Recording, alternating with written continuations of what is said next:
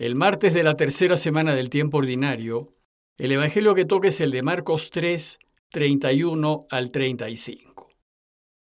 En aquel tiempo llegaron la madre y los hermanos de Jesús y desde fuera lo mandaron llamar. La gente que tenía sentada alrededor le dijo, Mira, tu madre y tus hermanos están fuera y te buscan. Les contestó, ¿quiénes son mi madre y mis hermanos? Y paseando la mirada por el grupo dijo, estos son mi madre y mis hermanos. El que cumple la voluntad de Dios, ese es mi hermano, mi hermana y mi madre. Hace un par de días comentamos que los parientes de Jesús fueron a Cafarnaúm a buscarlo para llevárselo, pues decían que estaba fuera de sí. Inmediatamente después, Marco nos cuenta la discusión que Jesús tuvo con los maestros de la ley, pues estos lo acusaron de estar endemoniado. Y después viene el relato de hoy, en donde Marcos nos cuenta que finalmente llegaron a verlo esos parientes que habían ido a buscarlo. Y el relato empieza diciéndonos que llegaron la madre y los hermanos de Jesús.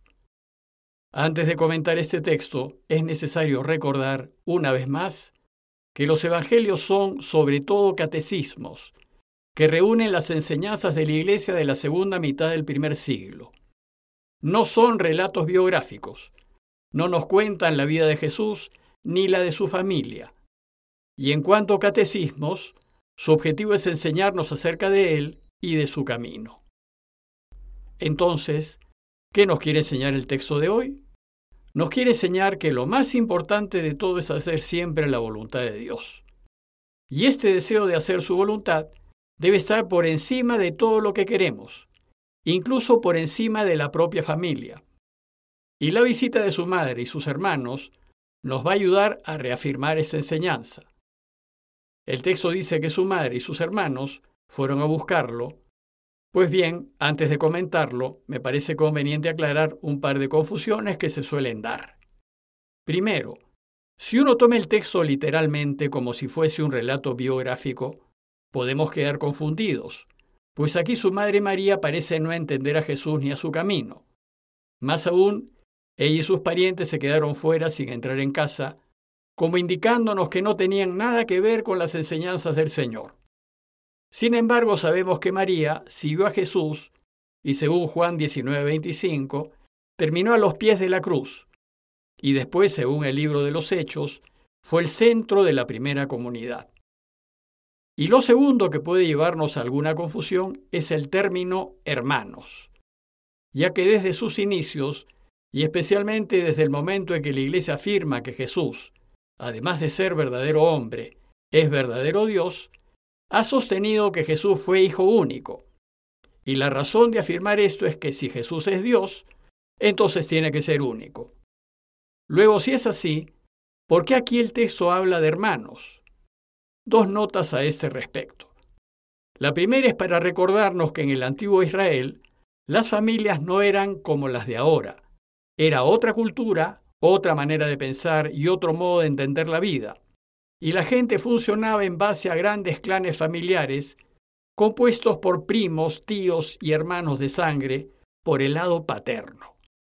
Y entre los miembros del clan, todos se llamaban hermanos. Un ejemplo claro lo tenemos en el libro del Génesis, pues dice Génesis 12:5, que tomó Abraham a Sarai, su mujer, y a Lot, el hijo de su hermano, con toda la hacienda que habían logrado, y se fueron a Canaán. Y un poco después dice Génesis 13, 7 al 8, que hubo una pelea entre los pastores del ganado de Abraham y los del ganado de Lot. Y entonces dijo Abraham a Lot, mira, que no haya disputas entre nosotros ni entre mis pastores y tus pastores, pues somos hermanos. Como ven, Abraham le dice a su sobrino Lot que son hermanos, porque pertenecen al mismo clan, y los miembros del mismo clan se llaman entre sí hermanos. Y la segunda nota es que en hebreo y arameo no existía la palabra primos. No era necesaria, pues a los primos, miembros del clan, se les llamaba hermanos. Luego, no debemos entender la palabra hermanos de manera estrecha, como lo hacemos hoy, ya que en ese tiempo se usaba de forma mucho más amplia y genérica. Entonces, cuando el texto dice que su madre y sus hermanos fueron a buscarlo, hay que entender que fueron María y algunos de sus parientes, no necesariamente hermanos carnales. Más bien parece que se trataría de esos parientes mencionados en el verso 21, aquellos que habían ido a buscarlo para llevárselo porque estaba loco.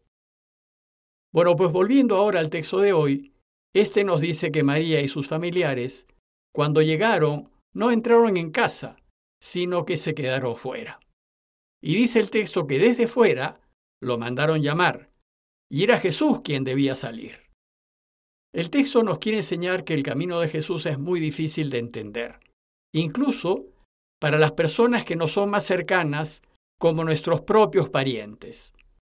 Y el modo de enseñarnos que los familiares de Jesús no entienden ni participan de su camino, es decir, que están fuera de casa y que no entran. Se quedan al margen de su pequeña comunidad, al margen de su camino. Además, ya Marco nos ha dicho que ellos creen que está loco.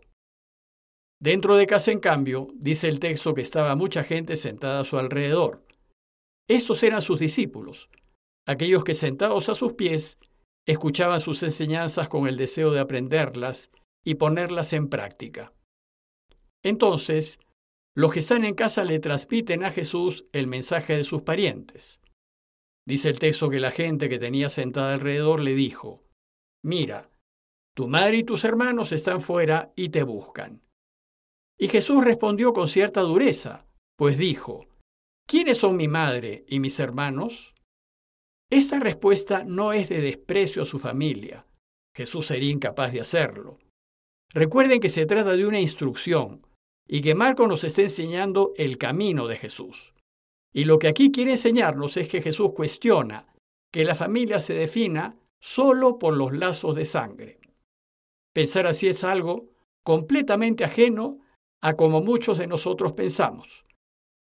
Entonces dice el texto que mirando en torno a los que estaban sentados a su alrededor, dijo, Estos son mi madre y mis hermanos. Jesús desconoce a sus familiares de sangre, a los que se han quedado fuera de casa, y los desconoce como familia porque no participan de su camino, están fuera. Más bien, reconoce como su verdadera familia a aquellos que están con Él, dentro de casa, más en concreto a sus discípulos y a quienes están sentados a su alrededor. Pero como su afirmación es extraña, inmediatamente aclara su enseñanza y dice, el que cumple la voluntad de Dios, ese es mi hermano y mi hermana y mi madre. Por tanto, lo decisorio, lo que define a la verdadera familia de Jesús, es su postura con respecto al Padre y a su voluntad. Todo aquel que se juega la vida por hacer la voluntad de Dios, ese participa del camino de Jesús, y el Señor lo considera familia suya. Y María, además de ser su madre biológica, como siempre hizo la voluntad de Dios, es ciertamente familia suya. Recordemos que para Jesús la razón de su existir fue solo su Padre. Dios Padre fue la pasión de su vida, el centro de todos sus quereres, su único amor y su primera y absoluta prioridad. Lo amó tanto que vivió solo para complacerlo, para hacer su voluntad. Y todo lo demás, Incluso sus amores humanos, como el amor a su familia o a sus amigos, pasaron a un segundo plano. Pero esto no significa no quererlos. Significa que la voluntad de Dios tiene la preferencia. En realidad, proceder así significa quererlos más. Pues cuando uno vive inmerso en hacer la voluntad de Dios, se va a preocupar mucho más de su familia de sangre y de sus amigos, y va a querer que les vaya bien ya que es voluntad de Dios que todos vivan bien y felices. Por tanto, si la familia de sangre de Jesús está alineada con su único amor y con hacer solo la voluntad del Padre, entonces Él la reconocerá como su familia. De lo contrario, no. En cambio, los que son del mundo reconocen solo a su familia biológica, de sangre, como su propia familia, sin importar si viven en la luz o en la oscuridad, sin importar si son justos o injustos, ni si viven en la verdad o en la mentira. Y el problema es que los van a preferir por delante de la verdad, de la justicia y del bien de los demás, y van a apañar su mal obrar solo porque son familia de sangre. Para Jesús, en cambio, Si vives en la oscuridad, en la injusticia y en la mentira, no eres parte de su familia, ni eres de los suyos, por más pariente de sangre que seas. Pero si vives en la luz, en la verdad, en la rectitud, en la honestidad, entonces sin importar lo que seas, incluso aunque seas ateo, eres parte de su familia, pues vives como su Padre quiere que vivamos. En conclusión, Jesús define a su familia no por lazos de sangre, sino por su relación con el Padre y su voluntad, y la define en función de si haces la voluntad de Dios. Sabemos que Jesús tuvo parientes de sangre, como María y José, pues además de ser familia biológica, ellos forman parte de su verdadera familia, ya que a ellos solo les importó hacer la voluntad del Padre. La enseñanza del Evangelio de hoy nos debe llevar a preguntarnos, ¿y nosotros? ¿Podemos decir que somos familias de Jesús? ¿Somos de los que siempre hacen lo que Dios quiere? ¿Y nuestros familiares hacen la voluntad de Dios? ¿Viven en la verdad y la justicia? ¿Defienden la vida? ¿Cuál es nuestra actitud respecto a ellos? ¿Actuamos con ellos como actúa el mundo o como actúa Jesús? Lo que sí sabemos es que si queremos ser familia del Señor, es necesario vivir en la luz de la justicia y de la verdad. Pidámosle pues al Señor su gracia para llegar a ser parte de su familia, para que así lleguemos a ser verdaderos hermanos suyos. Compañía de Jesús, Jesuitas, Perú.